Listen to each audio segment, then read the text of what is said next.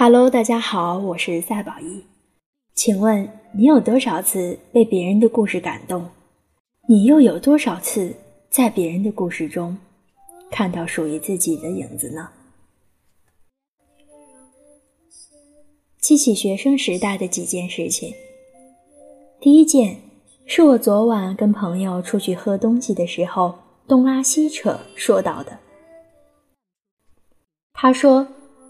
那会儿上高二吧，跟一个女生是同桌，也是好朋友。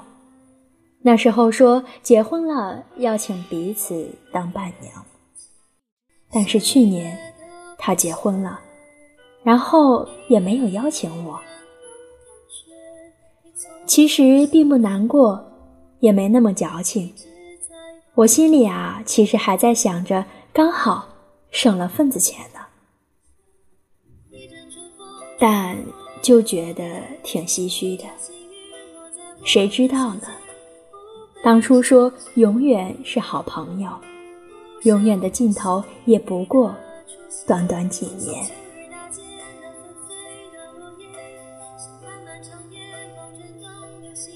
第二件是发生在我自己身上的事儿。高考考完数学的那天，我们洗完澡在走廊聊天。我跟我一个特别要好的朋友说，以后上大学了，毕业了要去做什么。他说他喜欢设计，以后要当设计师。后来他高考落榜了，没有去读，跟家里人学做生意。去年跟他见过一面，他结婚了，经营着家里的厂子。然后孩子刚刚满月，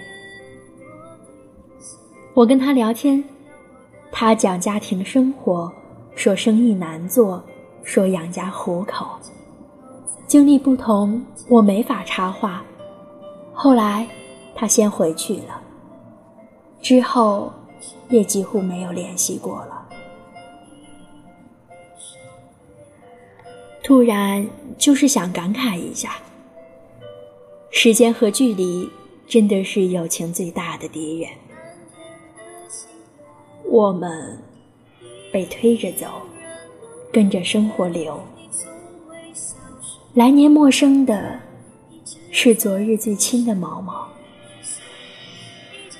后来的他们就这样各自奔天涯。其实啊，有时候我也觉得，学生时代的友情，好像真的败给了时间和距离。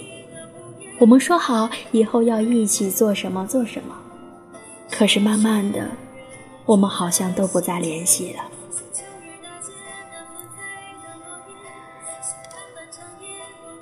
恍然间看到这几件学生时代的事情，其实我想说的是。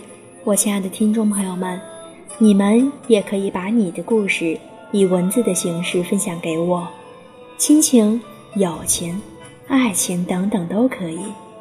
我赛宝仪十分期待关于你的经历和属于你的故事。